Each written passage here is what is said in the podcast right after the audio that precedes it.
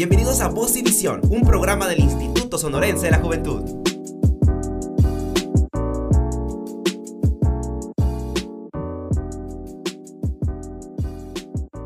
Bienvenidos a Voz y Visión, mi nombre es Marco Julio García y ahora nos encontramos con Beatriz, una invitada que ahora nos acompaña aquí en el Instituto Sonorense de la Juventud para platicar de temas interesantes. Beatriz, bienvenida. ¿Qué nos vas a platicar el día de hoy?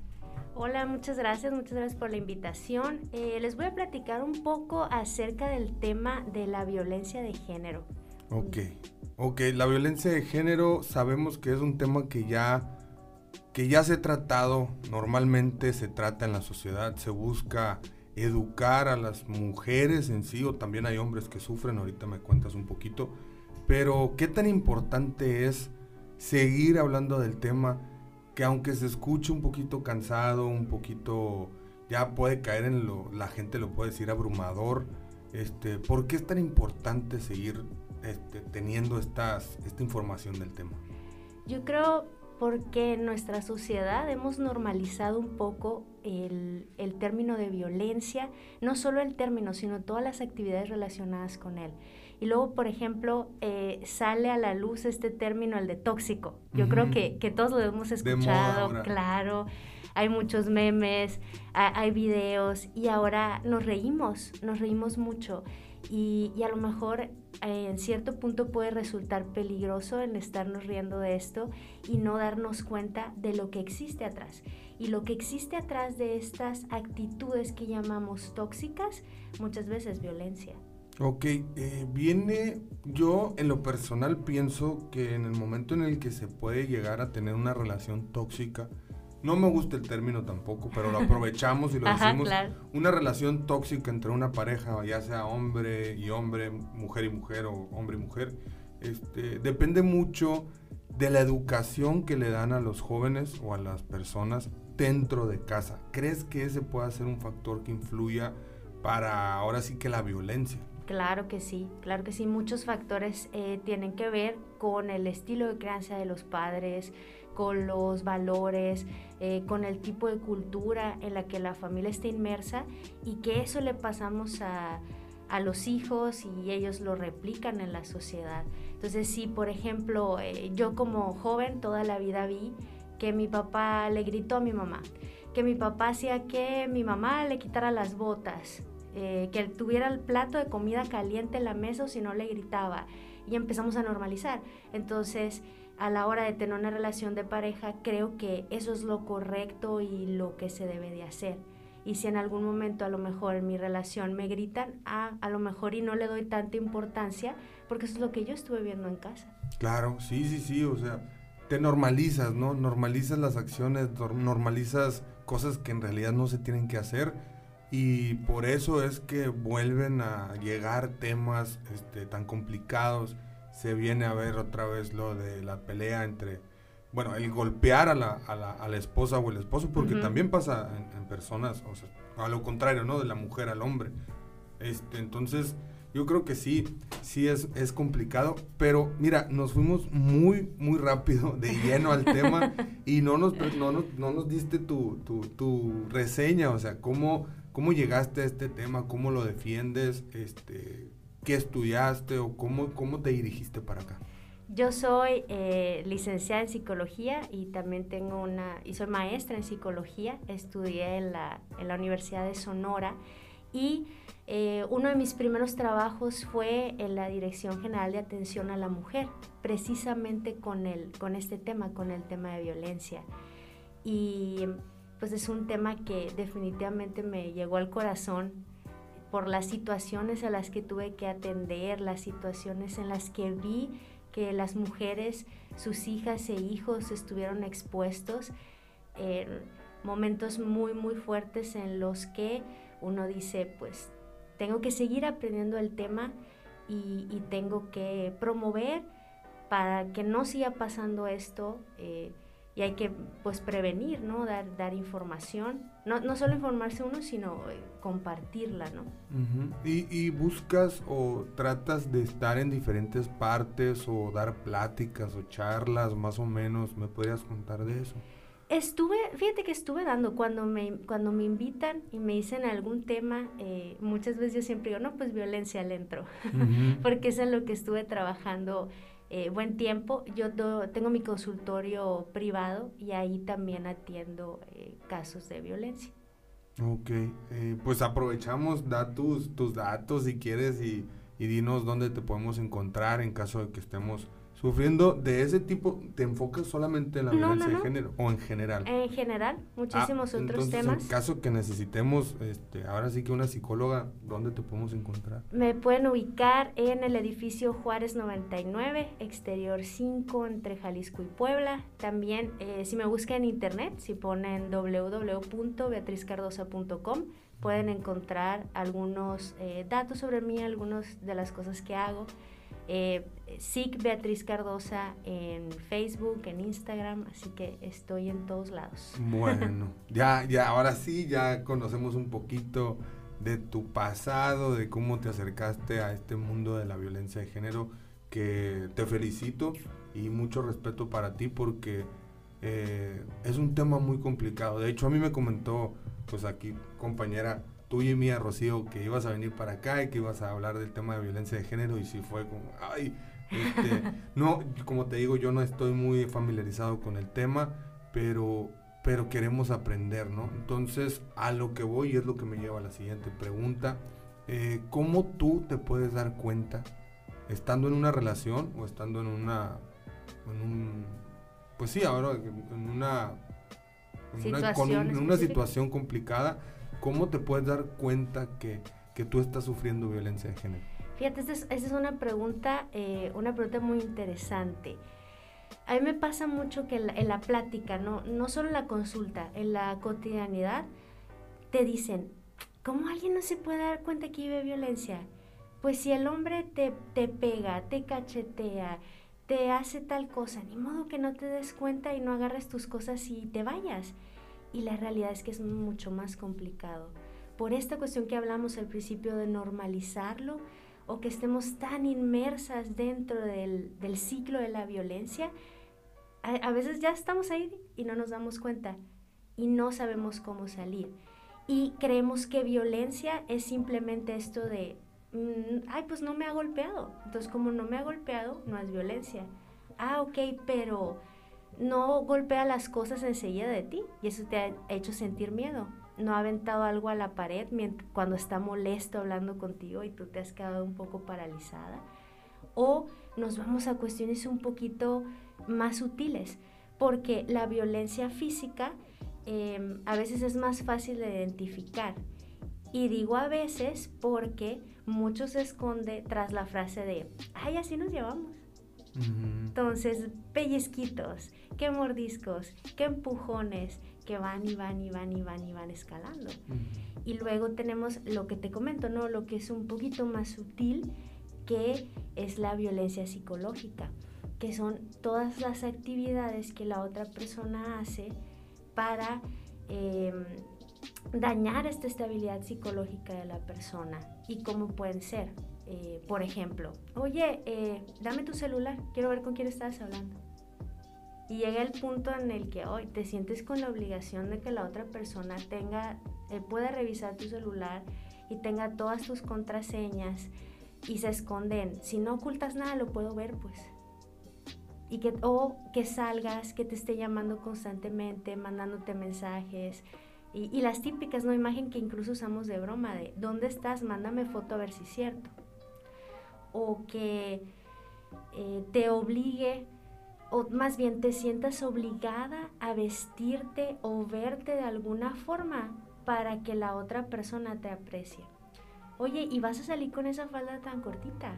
Oye, ¿y segura que quieres que se te vea tanto escote? Y está un poquito encubierto porque decimos, bueno, es que me quiere, me quiere y me lo está diciendo para que me cuide.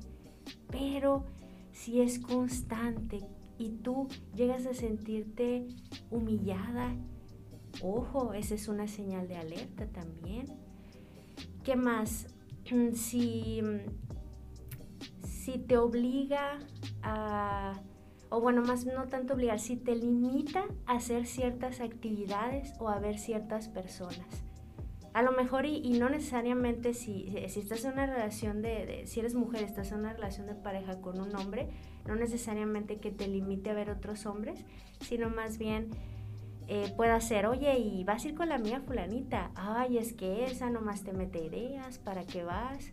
¿Para qué vas tanto a ver a tu mamá? Ni al caso. Oye, tu prima, ay, no, qué flojera.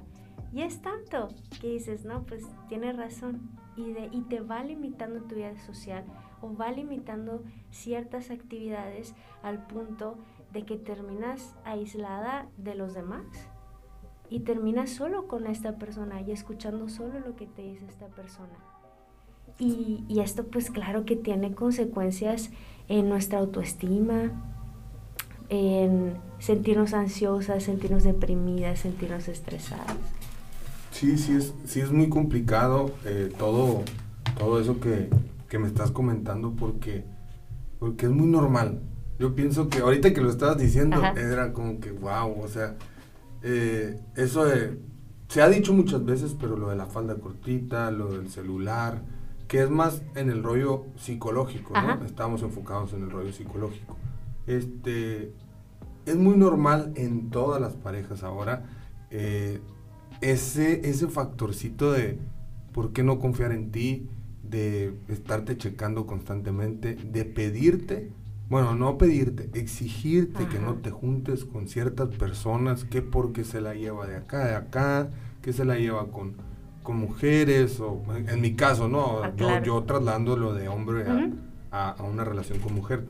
Eh, que se la lleva con mujeres, que se la lleva tomando, pero al final de cuentas son decisiones, ¿no? Tú, es lo que yo pienso, ¿no? Es mi humilde opinión. este, tú te pones, eh, tú tomas la decisión de estar con una, con una persona eh, por lo bien que se siente estar con ella, ¿no? Y lo que es estar juntos. Pero no estás obligado a, a estar 100% para ella, me refiero al hecho de que por cualquier capricho ya esté ahí, ¿no? Ajá. Entonces, me interesa y me llama mucho la atención todo eso que puede pasar tanto con hombres a mujeres, pero también ahora con mujeres a hombres. ¿Cómo ha sido ese impacto para ti como psicóloga el, el darte cuenta de ahora salen casos contrarios? Pues eh, tiene que ver con muchas dinámicas de, pareja y, es cuestión que se trata con darnos cuenta de qué tan asertivos somos a la hora de comunicarnos, a la hora de tomar las decisiones y, cuando ya estamos en una situación de pareja, eh, es muy padre poderlos, poderlo abordar, por ejemplo, en, terapia, ¿no? Situándome en lo que me comentas, poderlo abordar con los dos al mismo tiempo. De, oye, ¿te has dado cuenta que cuando tú le dices tal cosa a él, él se siente así asado? Y a veces la persona dice, ah, no me había dado cuenta. Y, y, es, todo se puede, pues se puede trabajar, claro está, siempre y cuando pues haya voluntad de parte de las, de, pues de ambas partes más bien. Y, y, es impresionante también eso de que, de que ahora la gente no se acerca o todavía existe ese mito de ir con una psicóloga o psicólogo es porque estás loco. O existe también el mito de que, ¿por qué nos van a juzgar a nosotros como pareja otra persona que no sabe cómo nos llevamos? dime qué tan importante es o cómo beneficia el ir a una terapia de pareja y, en el momento en ese que estás pues en un proceso difícil. Mira, si es, existe, yo creo que esa es, una de las creencias más poderosas, el sentirse juzgado. No voy a ir porque me van a juzgar y ni sabe. Una está nuestro código de ética y arraigado lo más profundo de nuestro ser que tenemos que ser objetivas y, precisamente no vamos a juzgar.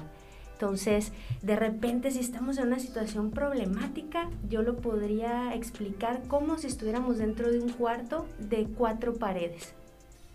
Y uno dice, ya intenté por la pared 1, por la 2, por la 3, por la 4 y no puedo salir. ¿Por qué? Porque siempre estamos ahí, estamos encerrados y no buscamos una nueva alternativa y una, un tercer ojo, un tercer más bien par de ojos que puedan ver la situación, tal vez te diga, oye, ¿y qué tal si buscamos alguna puerta, si buscamos alguna ventana? Ay, es cierto, no me he dado cuenta que podía hacer esto. El, la, la, persona que vaya a terapia, la pareja que vaya a terapia, pues ellos son expertos en su vida, en su situación de vida, en las soluciones que hayan intentado, pero el, el terapeuta en este caso va a ser el experto en la conversación, en ayudarte a volver a encontrar estas, estas soluciones que ya habías intentado y que habían solucionado el problema, o ayudarte a que tú crees nuevas acompañarte en el proceso en el que estás pasando para que puedas salir más pronto de una situación problemática con las herramientas que tú ya tenías, pero que a lo mejor por estar tan angustiada, tan estresada, tan triste, tan enojado, no recordabas. sí, mira, me quedé pensando, me dejaste así como, wow, o sea, me está explotando la mente y, te quería aprovechar también este espacio, si se puede, ¿no? Eh, que nos dieras a nosotros tips, los que estamos incursionando en el, en el mundo del amor, de, estar en pareja y todo, eh, tips para no perder eso, ese, ese, esa conversación que se va perdiendo con el tiempo. Porque quieras o no, empiezas y empiezas un proceso de enamoramiento, de empezar a conocer a la persona. Hay mucha, mucha dinámica entre los dos hablas mucho, platicas y todo, pero se va perdiendo con el tiempo. Aquí es lo que yo te pido, ¿cómo puedo mantener esa conversación para que mi relación funcione y, no tener ese problema, no caer en el problema de empezar con la violencia psicológica, aunque tú no te, la, no te des cuenta? Siempre es importante dar, dar espacio, no solo esto de platicar, conversar, sino el diálogo. El diálogo es una conversación más profunda. Conversar se puede quedar en, hola, ¿cómo estás? Bien, ¿y tú bien? Sale, bye. Pero diálogo es más, oye, y, y ok, ¿y qué comiste en el trabajo? ¿Y qué hiciste? Oye, ¿qué te gustó del día? Hablar de las metas, hablar no solo de aquello bueno que nos, que nos está pasando en el día, sino también aquello malo que nos pasó. Compartir eh, nuestro día a día, compartir lo que existe en nuestro corazón, dar siempre espacios para, para volvernos a enamorar. A lo mejor y, y, bueno, ¿no? Están los, los días de, de mandil, típico, ¿no? Y, y, a lo mejor y se pierde y luego sí, pues no, me fui, hice tal, es que tuve que ir a la escuela o tuve que trabajar o tuve que ver un deporte, lo que sea está padrísimo que cada quien tengamos nuestros intereses y podamos eh, desenvolvernos en lo individual, pero siempre promover estos momentos de espacios en pareja. De sabes qué, si ya dijimos eh, los miércoles, que los miércoles nos íbamos a ver, siempre procurar vernos. Y a lo mejor no tiene que ser eh, de gastar, de, ay, voy al cine, voy a cenar, voy tal. No, pues nos vamos a juntar y, vamos a jugar cartas si tú quieres. Y buscar eh, también esos intereses en común, esos intereses que nos hicieron eh, convertirnos en, en, pareja, ¿no? Buscar al otro. A lo mejor ya a los dos les gusta el béisbol, bueno, pues hagamos béisbol juntos, o nos gusta ver series, nos gusta ver películas, ah, bueno, esas actividades que disfrutamos, tratar también de disfrutarlos en pareja. Y aunque tengamos nuestros momentos muy padres con amigos, familia y todo, también es bueno involucrar a la pareja con tus amigos, involucrar con tu familia, que esté en otros contextos de tu vida y te conozca también en otras situaciones. Es, es muy, muy enriquecedor esto. Claro, sí, yo creo que hiciste en varios clavos. o sea, no fue uno, fueron varios. Eh, comentaste lo de, y me, y me, llamó mucho la atención, me hizo mucho ruido, porque comentaste lo de jugar cartas, Ajá. lo de ver series, pero siempre dejando de lado la participación del celular. Porque quieras o no, es algo que quita la conversación, la atención, la conversación, todo, la noción del tiempo. Y yo creo que es, es algo fundamental. No sé qué, qué es lo que piensas. Claro, claro, y, eh, tienes razón, mira, se me estaba escapando. Yo creo que es bien importante esos momentos en donde vamos a, dialogar, volteamos el celular. Y no tiene que ser de, ay, es que ahora no hablamos las tres horas que te... No, a lo mejor y pueden ser 15 minutos, 20 minutos. No es la cantidad, es la calidad. Pero ese rato que estemos juntos sin celular, sin tuyo, disfrutándonos, disfrutándonos en la plática, disfrutándonos en la actividad que, vayamos a querer realizar. Sí, y en caso también de que llegue a ser una problemática para la otra persona, decirlo, ¿no? Aquí tenemos una compañera aquí en el instituto que nos comentó y le mandamos saludos, Mariel, este, nos comentó que eh, una amiga de ella y su novio llegaron a un acuerdo de que en este momento, martes y jueves que nos vemos, de 9 a 11, tú no puedes tener prendido el celular. o sea, no es obligación, ¿no? Pero, pero o sea, es una petición de la otra persona. El de, ¿sabes qué? Yo me siento mejor cuando me pones atención. No te estoy obligando a que lo hagas, pero si quieres, también este, eh, para mí me sentiría más cómodo. y, y, y, te quedas, oye, pues, o sea, sí, tienes razón, porque te está diciendo que no le estás poniendo atención y tú también tienes que poner en cierta parte, y es algo muy frecuente en las relaciones, el ceder. ¿no? Yo creo que también, y, lo puedes, me nos puedes sacar de duda, el ceder ayuda mucho a, a tener una mejor, pues ahora sí que actividad con tu, con tu pareja. Claro, depende de las, depende de las situaciones, ¿no? Eh, una vez en, bueno, no una vez, hace rato, me sigue saliendo en internet de repente una imagen que dice que creemos que las relaciones de pareja siempre deben de ser 50-50. Y en la realidad no es así. A veces va a ser 70-30, 60-40. Y esto implica el ceder. Que a veces, bueno, yo voy a ceder y a veces tú vas a ceder y caer en en la conclusión que en una pareja somos un equipo, no una competencia. ¿Y cómo, cómo puedo eh, quitar ese... Porque quieras o no, no es por, por pensamiento, por actitud de cada persona, sino por la naturaleza de las personas tienden a ser competitivas. E independientemente sea su mamá, su papá, su novia, su esposo, siempre va a existir, o sea, ese, bueno, pienso, ¿no? A lo mejor yo estoy equivocado y tú me puedes decir, pero puede existir ese, ay, o sea, ese celito que tú dices, pues ese, esa competencia entre los dos de que a ella le fue bien, pero a mí me fue mejor. Y siempre tener un, un paso, estar adelantado. ¿Cómo puedo trabajar en eso? Yo como persona para no tener ese conflicto en mi pareja. Sí, fíjate, el, una de las una de las cuestiones ligadas a la violencia es que tengamos una relación así que sea de competencia, porque la violencia... sin saber. Sí, la violencia se trata de un abuso de poder, en donde A quiere someter a B. Entonces, si empezamos con estas actitudes en nuestra relación de pareja, hay que tener cuidado porque podemos empezar a someter al otro.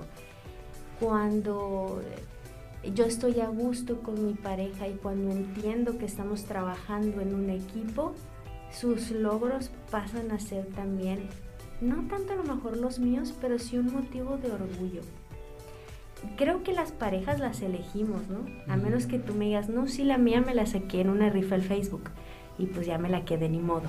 Me la saqué en una rifa de Instagram, ¿no? O sea, tú eliges y eliges las, eh, las cualidades que tú ves.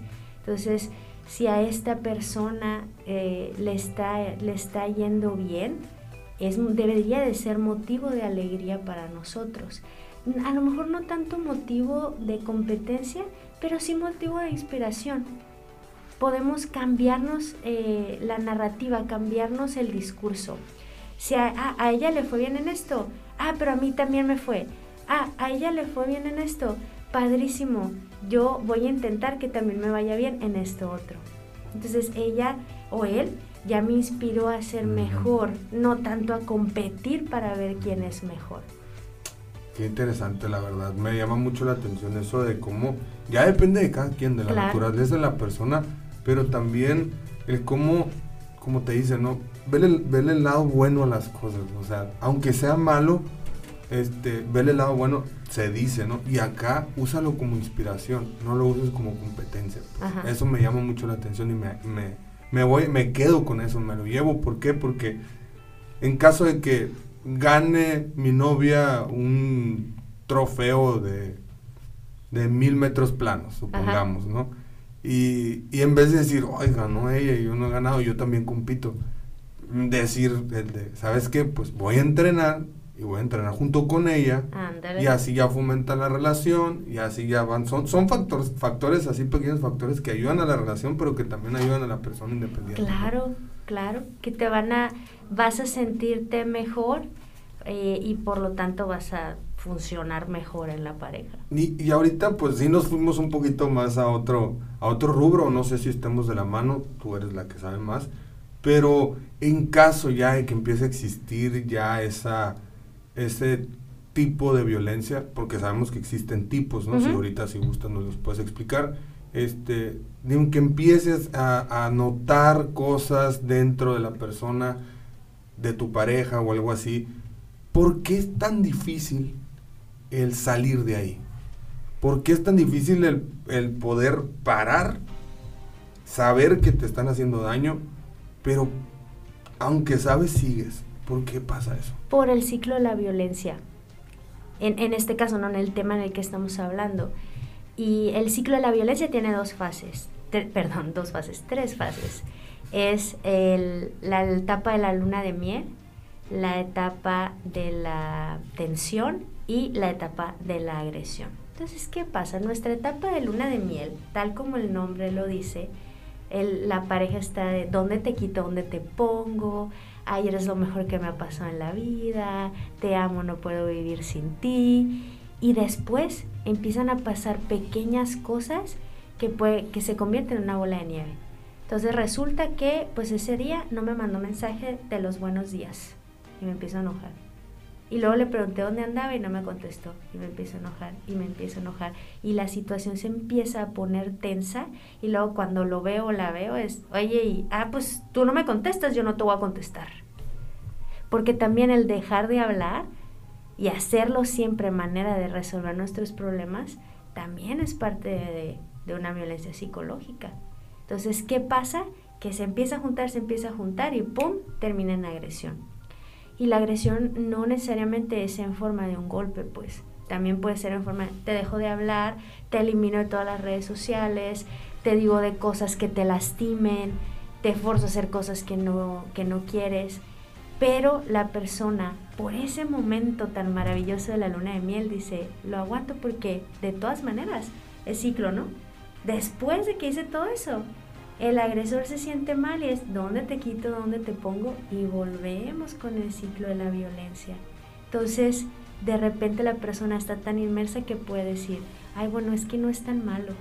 Es que, es que verás qué tan lindo es. Y me manda flores, y me pone canciones en mi muro, y me lleva y acá y. Y por este momento, dejamos todo lo Y demás. vuelve a Y vuelves, y vuelves. Volvemos a lo mismo. sí, sí, Exactamente. sí, es cierto. Por eso es, es, es lo complicado.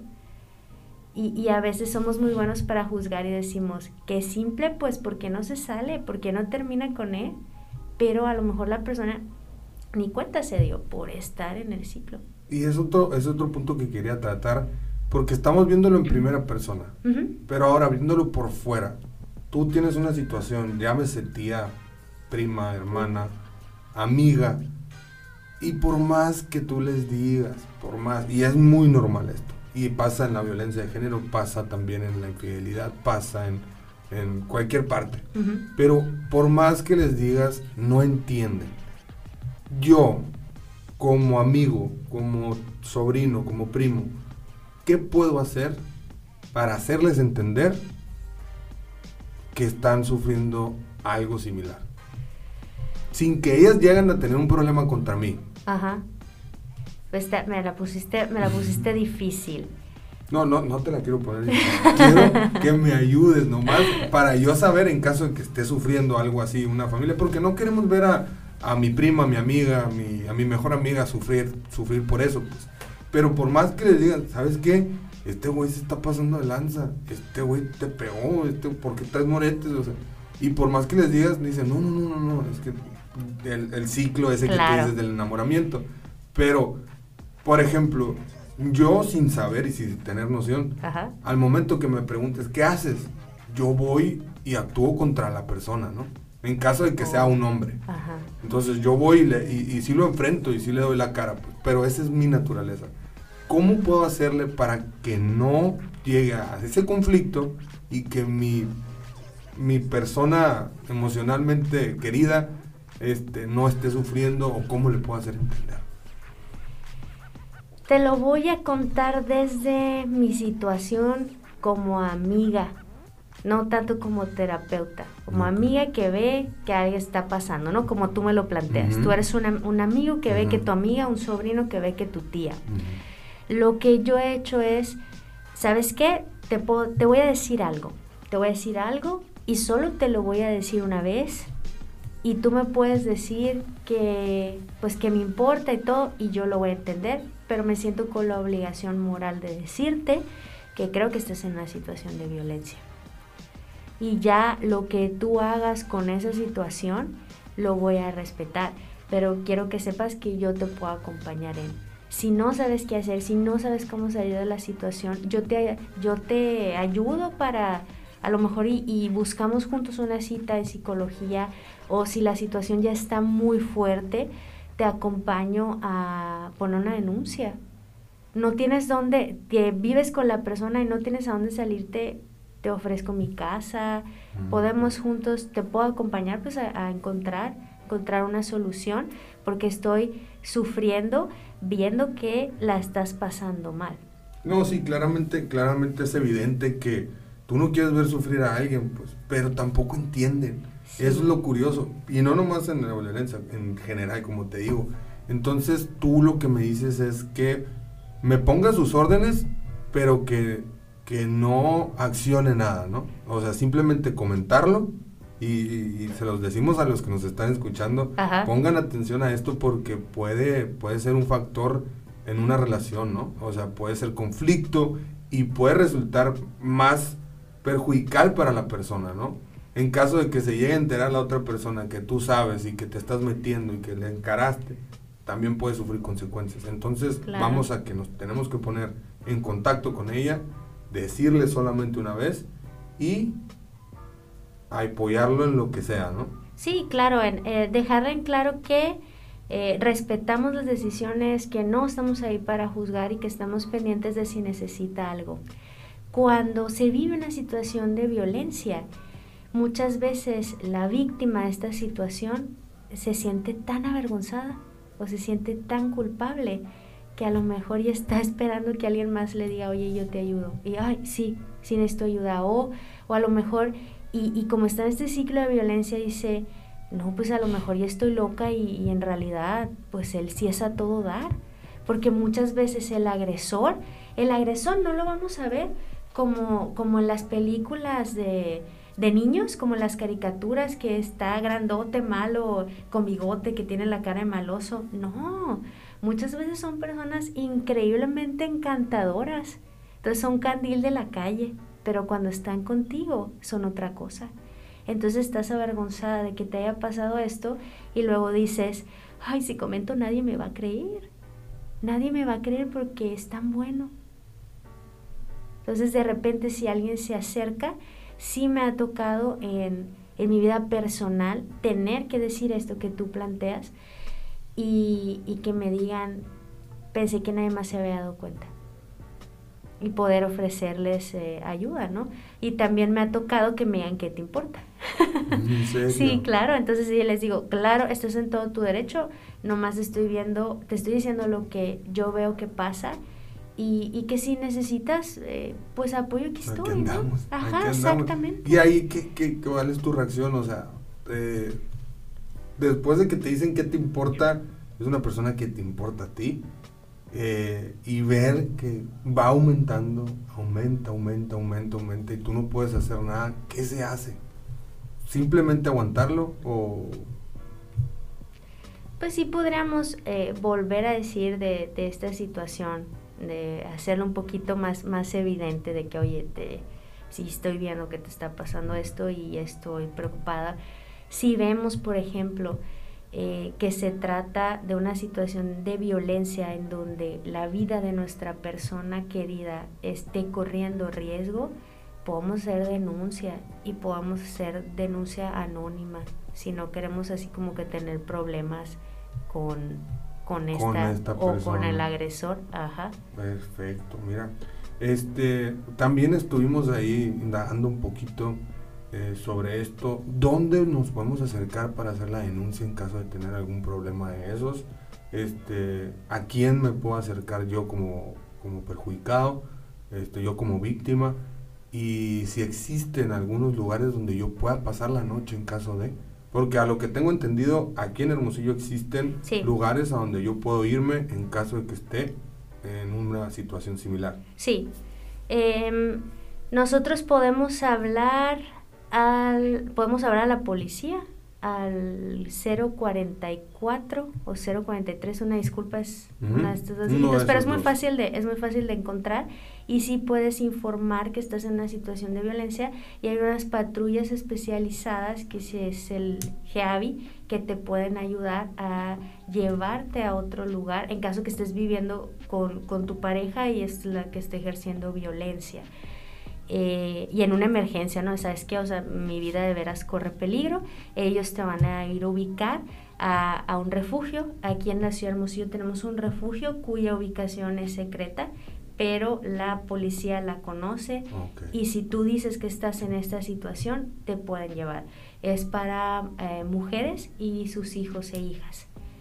Y pueden, pueden ayudarte a estar desde en ese momento, a durar a lo mejor eh, varios días, semanas o incluso algunos meses.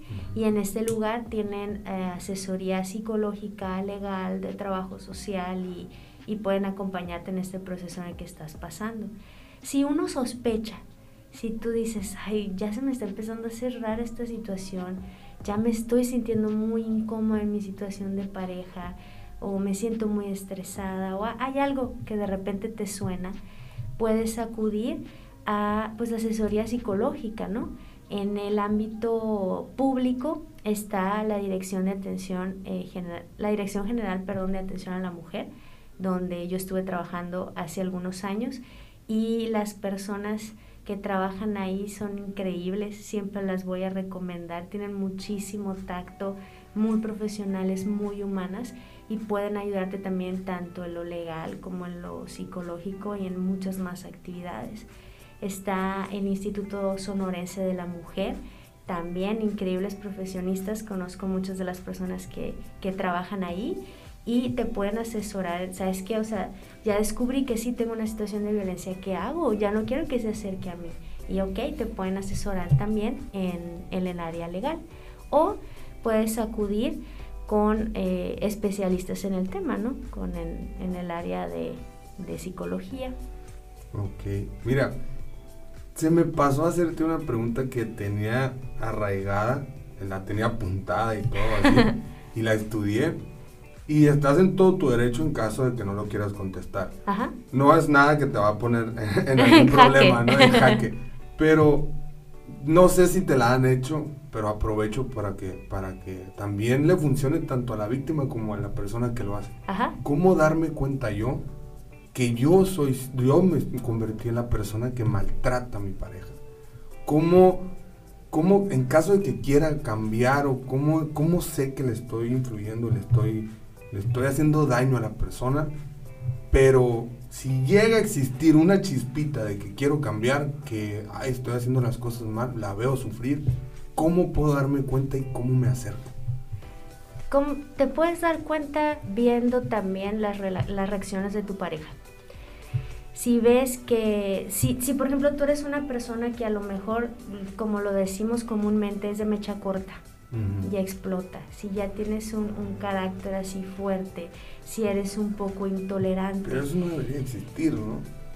Eh, no, pero se tiene que poder tratar, pero hay personas que no, que no lo tratan, no hay personas que dicen, es que así siempre he sido, no voy a cambiar, así fue mi papá, así fue mi abuelito, X, Y, y es difícil darse cuenta y dices, pues es parte de mi personalidad.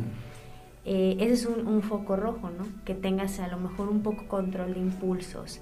Si, si te encuentras a ti mismo constantemente levantando la voz a tu pareja, o que las cosas que hace cada vez te molestan más. Y aparte la, la ves y a lo mejor la ves más triste o la ves que, que te dice, ay, es que, no, ¿dónde? No, es que estaba dormida, que se la iba dormida o de plano no puede dormir, que empezó a comer muchísimo o ya no come, que se, que se, empezó, que se empezó a aislar. Si ves también estas reacciones, preguntar, ay, oye, ¿estás bien? O también darnos cuenta de, ay, ¿cuánto ha influido yo en que, en que esté ella en esta situación?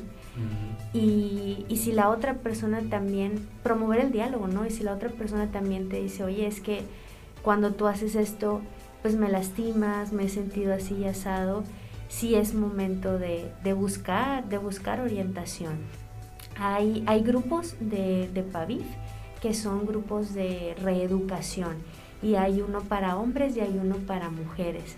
Están muy padres porque a veces no nos damos cuenta que estamos en una situación de violencia eh, o no nos damos cuenta que somos agresores y de repente con estos temas de reeducación que son, son gratuitos, son creo que una vez a la semana, dices, oye a la torre, ¿qué es lo que estaba haciendo?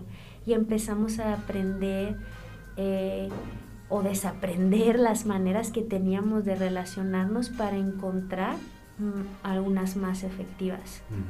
Entonces, sí, siempre en, una relación con los demás, no solo de pareja, en una relación interpersonal, debe de fomentarse mucho el respeto.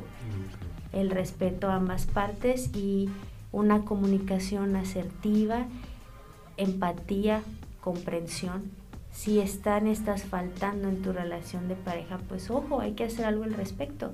Y a veces a lo mejor no llega a violencia, pero ya te sientes como que la dinámica no está funcionando, es perfectamente válido eh, pedir ayuda. Sí, y, y, sin tener miedo, ¿no? Ajá. Y también existe, tú me estás diciendo, bueno, quiero, quiero pensarlo, este, tú me estás diciendo que puedo ir tanto hombre y mujer, pero ¿hay alguna parte en donde yo pueda ir, aunque no tenga ningún problema con mi pareja, no esté pasando por ninguna situación, simplemente por gusto, el fomentar a aprender como pareja? ¿Hay un lugar a donde yo pueda acercarme simplemente para educarme?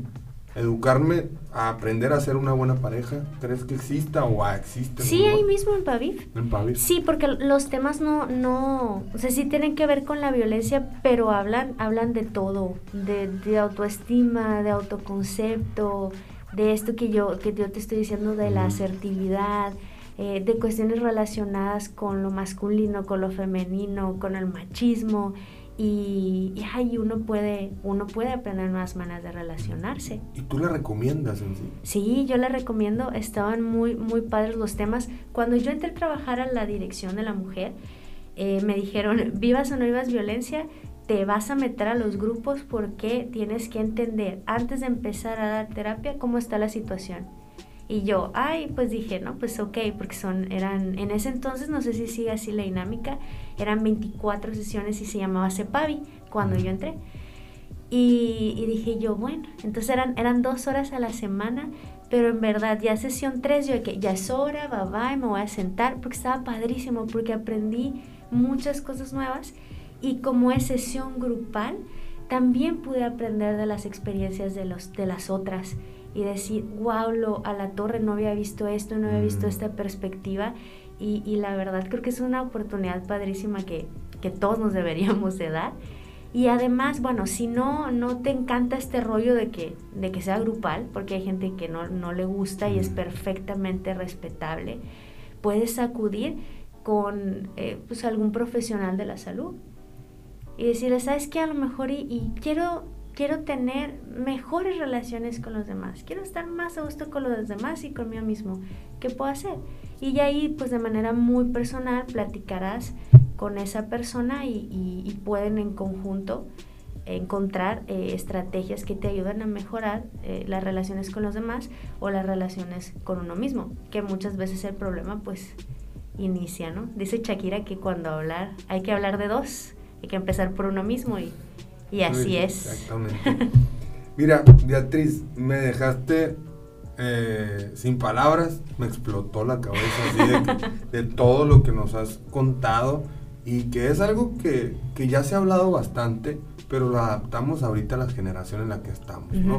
¿Por qué? Porque ahora influye mucho lo del Instagram, lo de los mensajes, lo de WhatsApp, la conversación en WhatsApp, que en lo personal para mí es muy complicado llevar una conversación. Por WhatsApp siento que es como se pierde, ¿no? o sea, no hay nada, nada como el estar así, sentados frente a frente, o incluso echarle llamadita, pues siento que algo, es más influyente. Entonces, hay que seguir tratando con este tema.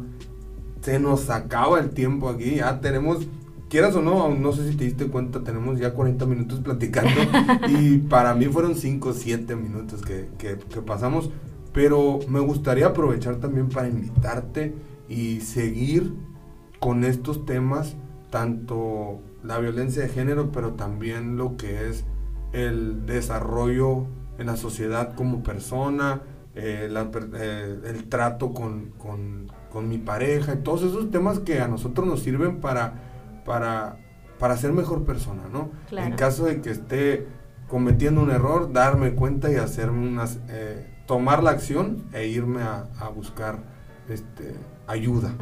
Entonces te hacemos la invitación con todo gusto, este, este tu espacio, cualquier cosa que estamos. Agradecemos también que estés aquí acompañándonos y que nos estés educando en este tema tan, tan importante. No hay otra palabra para esto, entonces muchas gracias por acompañarnos.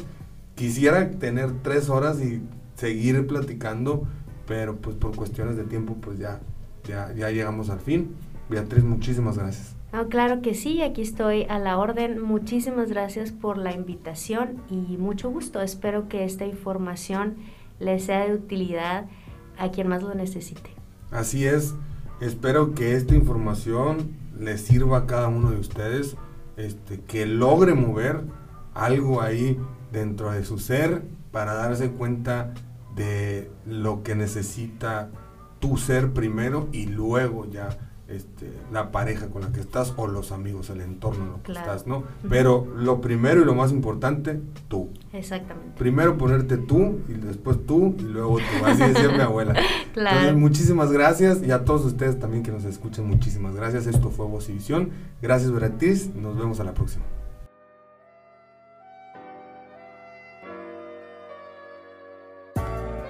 Esto fue Voz y Visión. Nos vemos en el siguiente episodio.